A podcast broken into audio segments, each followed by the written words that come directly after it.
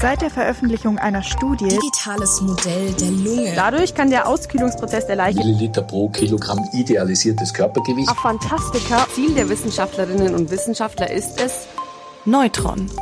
Neues aus der Forschung. Hi, ich bin Lisa Sophie Scheurel und das hier ist Neutron, der Wissenspodcast von M945. Heute habe ich ein Interview mit dem Professor Christian Weber von der LMU. Der arbeitet an einer neuen Art und Weise, wie man Gefäßverkalkung eventuell in Zukunft behandeln oder verhindern kann. Wie genau das Ganze funktioniert, was das alles ist, das werdet ihr gleich im Interview mit ihm erfahren. Ich muss vorher nur einen kurzen Disclaimer geben. Wir hatten leider ein bisschen Probleme mit der Audioaufnahme. Zu Beginn hat er sich noch selber aufgenommen, dann wurden wir aber von einem Anruf unterbrochen und er hat danach die Aufnahme nicht nochmal erneut gestartet, weswegen der zweite Teil des Interviews über die Zoom-Tonqualität läuft. Ich hoffe, ihr könnt mir das nachsehen. Leider ging es nicht anders, aber ich denke, man versteht ihn trotzdem ganz gut. Also viel Spaß mit dem Interview. Hallo, Herr Weber. Ja, erstmal vielen Dank, dass Sie sich die Zeit nehmen, hier mit mir zu sprechen. Ich würde Sie am Anfang erstmal bitten, sich kurz vorzustellen und mir ein bisschen darüber zu erzählen, was Sie so an der LMU machen. Ja, mein Name ist äh, Christian Weber. Ich äh, bin hier der Lehrstuhlinhaber für Gefäßmedizin äh, am Klinikum der LMU und wir haben auch einen großen Sonderforschungsbereich, äh, den ich koordinieren darf, der von der Deutschen Forschungsgemeinschaft gefördert wird, in dem es insbesondere eben um die Mechanismen und therapeutische Zielstrukturen in der Atherosklerose geht, also der Gefäßverkalkung. Okay, ich habe mich jetzt schon so ein ganz bisschen in diesen Artikel eingelesen, der auf der Internetseite von der LMU äh, veröffentlicht wurde, aber viel mehr weiß ich tatsächlich nicht. Also müssen Sie mir das Ganze so ein bisschen erklären, wie jemand, der absolut keine Ahnung von dem Thema hat. Ähm, wenn Sie jetzt ganz kurz sagen müssten in so zwei Sätzen, um was geht's bei Ihnen in der Forschung? Ja, wir versuchen eigentlich neue äh, Wege zu finden, eben die Atherosklerose äh, zu behandeln. Äh, und zwar ist es ja so, dass äh, da vor allem Lipidsenker, also die die Blutfette unter Kontrolle bringen, ähm, bekannt sind, die auch sehr erfolgreich eingesetzt werden. Aber es bleibt immer noch ein Restrisiko, auch bei Patienten, äh, wo diese Blutfette optimal eingestellt sind. Und genau da versuchen wir anzusetzen, eben dieses Risiko zum Beispiel durch antientzündliche Therapien oder eben diese neuen ähm, RNA-Moleküle äh, eben noch besser äh, angreifen zu können. Okay, also soweit ich das verstanden habe, ist Atherosklerose, wie eben schon gesagt, eine Gefäßverkalkung. Und Gefäßverkalkungen sind ja oft der Grund, warum es bei uns Menschen zu Kreislaufproblemen kommt. Und Herz-Kreislauf-Probleme sind ja eine der häufigsten Todesursachen weltweit, oder? Ja, insgesamt äh, absolut die häufigste Todesursache in der Welt, auch in der Europäischen Union, aber auch jetzt in in Afrika, also äh, sage ich mal, mit steigender Lebenserwartung tritt dann immer letztendlich auch die, diese kardiovaskulären Todesursachen wie Herzinfarkt und Schlaganfall in den Vordergrund. Wie kommt es denn dazu, dass die Gefäße verkalken? Was, was kann das begünstigen? Ähm, das ist zunächst mal eben äh, ist ja eine Zivilisationserkrankung, eben unsere Ernährungsgewohnheiten, äh, wie ich schon angesprochen habe, eben die erhöhten, erhöhten Blutfette, auch ungesunde Ernährung, ungesunder Lebensstil. Aber es ist auch immer so eine entzündliche Komponente äh, mit dabei, äh, die eben diesen Prozess unterhält. Also in der Regel beginnt es immer mit einer äh, leichten Gefäßentzündung, die, sie, die sich dann perpetuiert äh, und irgendwann letztendlich verkalken diese äh, Gefäßabschnitte und es entstehen Plaques. Diese Blutgerinnsel äh, können sowohl eben zu Schlaganfällen wie auch zu, zu Herzinfarkten führen. Ja, genau. Also nochmal zusammenfassend eben, es gibt diese sagen, Ernährungs- äh, und, und Lebensgewohnheiten, die dazu beitragen, aber es gibt auch immer eine entzündliche Komponente und schließlich eben auch genetische Faktoren. Das ist jetzt nicht jeder Mensch gleich und manche haben einfach äh, in der genetischen Information eben einfach Risikovarianten drin, die das eben diesen Prozess auch weiter begünstigen. Hm, okay. Wie wird das Ganze denn bis jetzt behandelt? Sie haben ja eben schon diese Lipidstoffe angesprochen. Genau, diese Lipidsenker, also das sind äh, die bekannteste Klasse da sind die sogenannten Statine. Ähm, äh, die senken halt einfach das Blutcholesterin, äh, in, indem sie eben die Synthese letztendlich, die körpereigene Synthese von Cholesterin hemmen. Und wenn wir jetzt auf Ihre Forschung schauen, ich habe, wie gesagt, mich schon ein bisschen eingelesen und ich weiß, dass es da um die RNA geht. Und ich hatte zwar Bio im Abi, aber so 100 Prozent muss ich sagen, es ist schon ein bisschen her. Ich kann mich nicht mehr so mega perfekt gut dran erinnern. Aber ich weiß, dass die RNA ein Teil der Zelle ist und dass sie da eine bestimmte Aufgabe hat. Was ist die Aufgabe? Eigentlich, also es gibt unterschiedliche RNAs. Äh, also das sind eigentlich Ribonukleinsäuren, die sind verwandt mit der DNA, die letztendlich unsere genetische Erbinformation trägt. Und aus der DNA wird eben äh, die RNA umgeschrieben und diese wird dann weiter eben in Proteine, also in Eiweiße umgesetzt. Also so dass sozusagen aus der Erbinformation auch letztendlich zelluläre Eiweiße entstehen, aus denen die Zellen und dann die letztlich die Organe zusammengesetzt sind. Ja. Okay, also ist es praktisch auch dafür da, dass sich die Zellen vermehren können? Genau, auch auch das äh, richtig. Also es ist im Grunde sozusagen einfach für das für das Leben der Zelle eigentlich ganz ganz essentiell. Ja. Und jetzt gibt es sozusagen eben, wie ich gesagt habe, unterschiedliche Arten dieser RNA. Und diese RNA, die wir eben an, anschauen, äh, sogenannte MikroRNA, die spielen, die werden eben nicht in Proteine oder Eiweiße umgesetzt, sondern können ihrerseits äh, letztendlich diesen Prozess der Umschreibung von Erbinformationen in Eiweiße, sondern können ihrerseits äh, letztendlich diesen Prozess der Umschreibung von Erbinformationen in Eiweiße blockieren, steuern ähm, und somit einfach fein regulieren. Also die werden nicht selber in Eiweiße umgeschrieben, können aber diesen Prozess für andere Eiweiße genau fein regulieren.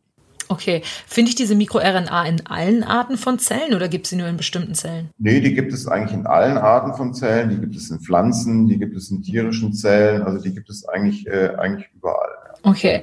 Und Sie haben jetzt ja eben schon angesprochen, dass diese MikroRNA bestimmte äh, Funktionen blocken kann. Ich nehme mal an, dass das sehr wichtig ist in Ihrer Forschung. Oder ist das das, was Sie in Ihrer Forschung herausgefunden haben? Ja, das, das Neue, was wir herausgefunden haben, ist, dass die, diese MikroRNA eben nicht nur ähm, praktisch diese genetische Umsetzung in, in Proteine steuern und regulieren kann, sondern auch direkt Proteine hemmen kann. Ja, und okay. zwar ein bestimmtes Protein im Zellkern, die sogenannte Caspase, die normalerweise den programmierten Zelltod, also das, das Absterben, programmierte Absterben von Zellen äh, auslöst, ja, so dass das eine völlig eigentlich biologisch gesehen eine völlig neue Funktion war, ja, ähm, dass man eben direkt ein Enzym hemmen kann mit so einer MikroRNA.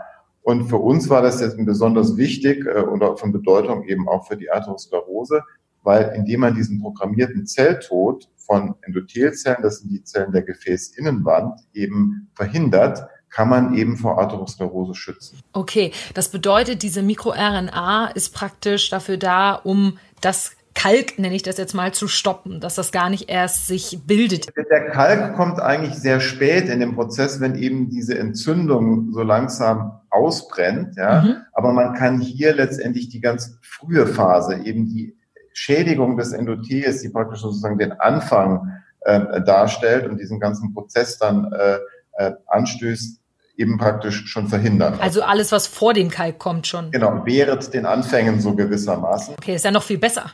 Genau, noch viel besser. Und der, der, der Punkt ist auch der, äh, das haben wir eben noch nicht besprochen, neben jetzt den, den Blutfetten und den genetischen Faktoren. Es ist auch so, dass die Gefäßverkalkung immer an bestimmten Gefäßabschnitten entsteht. Also zum Beispiel an Gefäßaufzweigungen ähm, äh, oder letztendlich an Gefäßabgängen. Und zwar ist es deswegen, äh, weil dort der Fluss turbulent wird. Der Fluss ist dann nicht mehr gleichförmig äh, oder laminar, wie man, wie wir das nennen, sondern der wird turbulent. Einfach kann ich mir das wie so einen richtigen Fluss vorstellen, dass da, wo der Fluss sich abbiegt, dass es dann so unterirdische Strömungen gibt? Dort gibt es dann Strudel ja, und okay. und genauso. Und äh, das Vorliegen dieser Turbulenzen führt eben zu einer Schädigung des Endothels. Und genau, also dieser Gefäßinnenauskalkung, genau deswegen entsteht die äh, Verkalkung und die Atherosklerose dort. Und genau das äh, kann eben zusätzlich jetzt eben diese RNA äh, verhindern. Ah, okay. Das ist ja ähm, extrem interessant. Jetzt interessiert mich natürlich auch, wie Sie daran gegangen sind. War das so eine Entdeckung, die Sie zufällig gemacht haben, als Sie so gedacht haben, komm, wir untersuchen mal ein bisschen MikroRNA und oh, gucken wir mal, was die noch so kann? Oder haben Sie schon so eine Ahnung gehabt? Wie, wie ging das Ganze? Wird das Ganze angefangen? Ja, das, das, das, das ist natürlich ein lang, langwieriger Prozess. Also diese Arbeiten, bis die letztendlich vom, vom Beginn bis zur Publikationsreife das ist ein Prozess von äh, sechs bis sieben Jahren in der Regel so. Also gerade jetzt bei den wichtigeren oder akribischer durchgeführten Arbeiten. Und hier war uns natürlich immer, äh, wir waren eben von dem Punkt aufgegangen, ausgegangen, dass eben die Atherosklerose eben in dem Gefäßbaum eben nicht gleich verteilt ist. Ja? Und dann haben wir eben äh, genau fein untersucht, wo sind da die Unterschiede, die dann sich eben auch auf diese unterschiedlichen Flussverhältnisse äh, zurückführen äh, lassen. Und dann haben wir eben gefunden, dass diese, diese RNA, von der wir dann später diese neue Funktion gefunden haben, genau an diesen Abschnitten, wo die Probleme auftreten, eben reduziert ist. Die wird dort praktisch, die ist depletiert, also die ist nicht mehr vorhanden. Ja. Äh, und das hat uns dann eigentlich den Hinweis darauf gegeben, aha, das könnte vielleicht eigentlich ursächlich dafür verantwortlich sein, dass es dort die Probleme gibt, dass eben diese RNA dort fehlt. Und dann konnten wir eben, also im, im Lauf auch von vorangegangenen Studien jetzt zu diesem Paper zeigen, dass wenn man diese RNA zum Beispiel in so Nanopartikeln, also in so Liposome verpackt, äh, zurückgibt, dann kann man diesen Prozess auch dort aufhalten. Ja? Okay. Und diese neuerliche äh, Arbeit zeigt jetzt nur, wie das Ganze eben funktioniert in der Zelle, ja, und wa warum das eben so äh, geschieht, indem eben diese RNA diesen programmierten Zelltod an der Stelle eben äh, aufhält. Okay, das ist super, super interessant. Wenn ich mir jetzt vorstelle, wie kann das denn jetzt in der Medizin eingesetzt werden? Also ist das einfach so, eine Tablette, die man dann schluckt und dann sagt diese Tablette diesen MikroRNA, hey, blockt mal dieses Enzym oder wie läuft das Ganze dann? Also es, es gibt MikroRNA-verwandte Therapien, die kann man auch letztendlich, ähm, es gibt auch sozusagen das Gegenteil davon, die sogenannten Antagomiers, also wie, wie das ist eine Mischung sozusagen aus äh, Antagonist und MikroRNA, also so dieses, dieses Wort, ja, das heißt eigentlich, dass man sozusagen mit dem MikroRNA hemmt, ja. Das wird schon bei bestimmten Erkrankungen eingesetzt, äh, zum Beispiel bei, bei Hepatitis. Es gibt auch, sage ich mal, tausende verschiedene dieser, dieser MikroRNAs und es kommt dann eben immer auf eine bestimmte an. Ähm, wir wollen ja das Gegenteil. Wir wollen ja eine, eine positive, eine, eine schützende äh, MikroRNA äh, verabreichen und äh, das äh, kann man natürlich versuchen, indem man das letztendlich durch eine, durch eine Genübertragung macht mit einem, mit einem Adenovirus, indem man, aber das birgt natürlich dann auch wieder gewisse Risiken, also indem man praktisch diese, diese RNA letztendlich einbringt. Deswegen ist ein eleganterer Weg für uns, dass man das auch zum Beispiel, wenn man jetzt ähm, eine Gefäßintervention macht, sehr oft brauchen diese Patienten ja auch Stents zum Beispiel, also dort, wo die Gefäße dann schon zugegangen sind, äh, äh, Gefäßstützen, die dann eingebaut werden, dass man über diese Liposome, diese Nanopartikel, dann die RNA auch genau dort vor Ort eben einbringen kann, wo sie dann eben äh, wirkt. Und sich dadurch, das ist der Vorteil, dann eben auch Nebenwirkungen auf andere Organe, Organsysteme eben äh, ersparen kann. Okay, das heißt, zum einen, es wird wahrscheinlich gespritzt werden dann, oder? Mhm. Und das war eben auch noch eine, ein Gedanke, den ich hatte, den Sie gerade angesprochen haben. Man ist man sich dann hundertprozentig sicher, dass die äh, MikroRNA nur dieses eine Enzym blockt? Weil ich meine, wenn das jetzt andere Enzyme blockt, die dann vielleicht wichtig sind, dann könnte das ja auch problematisch sein, oder? Ja, das ist äh, die, diese Spezifität äh, konnten wir jetzt zunächst mal zeigen, aber in der Medikamentenentwicklung und das ist das, was dann so die biopharmazeutische Industrie auch macht und was eine wichtige Aufgabe ist, müssen ganz viele bislang unbekannte Wechselwirkungen einfach ausgeschlossen werden. Ja, das nennt man die sogenannten Off-Target-Effekte, Effekte, die gar nicht auf das Ziel, das eigentliche Ziel, was man äh, ansteuert, äh, gerichtet sind. Und das sind sehr aufwendige Untersuchungen, äh, wo man, sage ich mal, auch sehr gründlich und zum Teil mit einem hohen Risiko, deswegen ist auch diese, diese Medikamentenentwicklung sehr teuer, eben vorgehen muss, um einfach auch der, der, der Sicherheit, den Sicherheitsaspekt für den Patienten einfach, äh, was die Nebenwirkungen angeht, berücksichtigen zu können. Mhm. Wir sind eigentlich nur guter Hoffnung deswegen, äh, weil ich, das hatte ich ja äh, anfangs auch erklärt, weil dieser Mechanismus ja auch ein physiologischer ist. Das heißt, diese MikroRNA gibt es ja im Körper und die macht diese Dinge im Körper. Deswegen sind wir eigentlich der Hoffnung, dass das dann auch, was das Risikoprofil angeht, günstiger ist, als wenn Sie irgendein synthetisches Molekül äh, auch was diese Nebenwirkungen angeht, erstmal testen will. Hm. Jetzt ist es ja so, dass Sie haben schon gesagt, dass die MikroRNA ansetzt, bevor sich dieser Kalk bildet.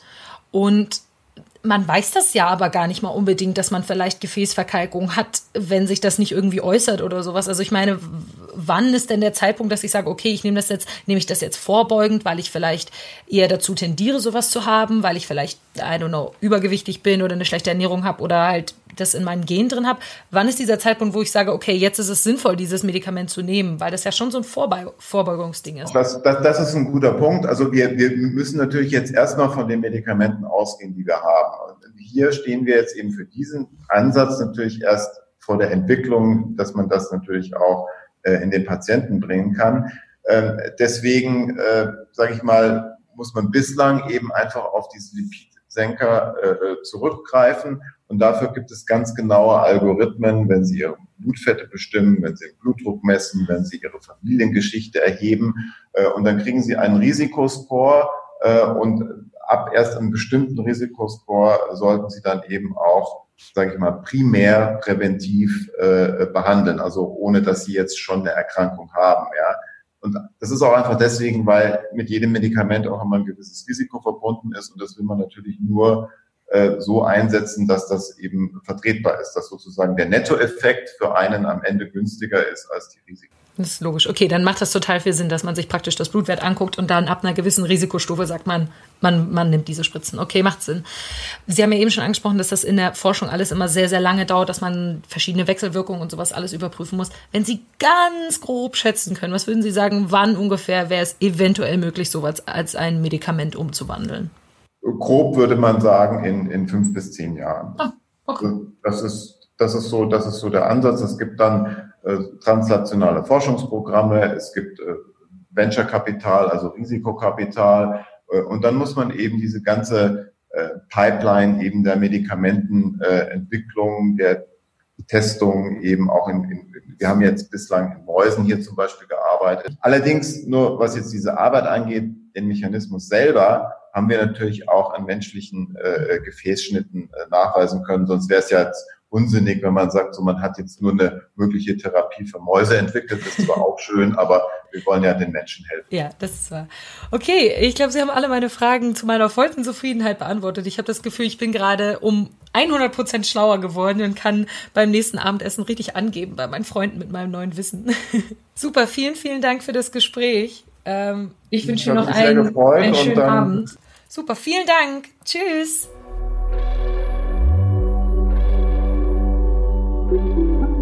M945 To Go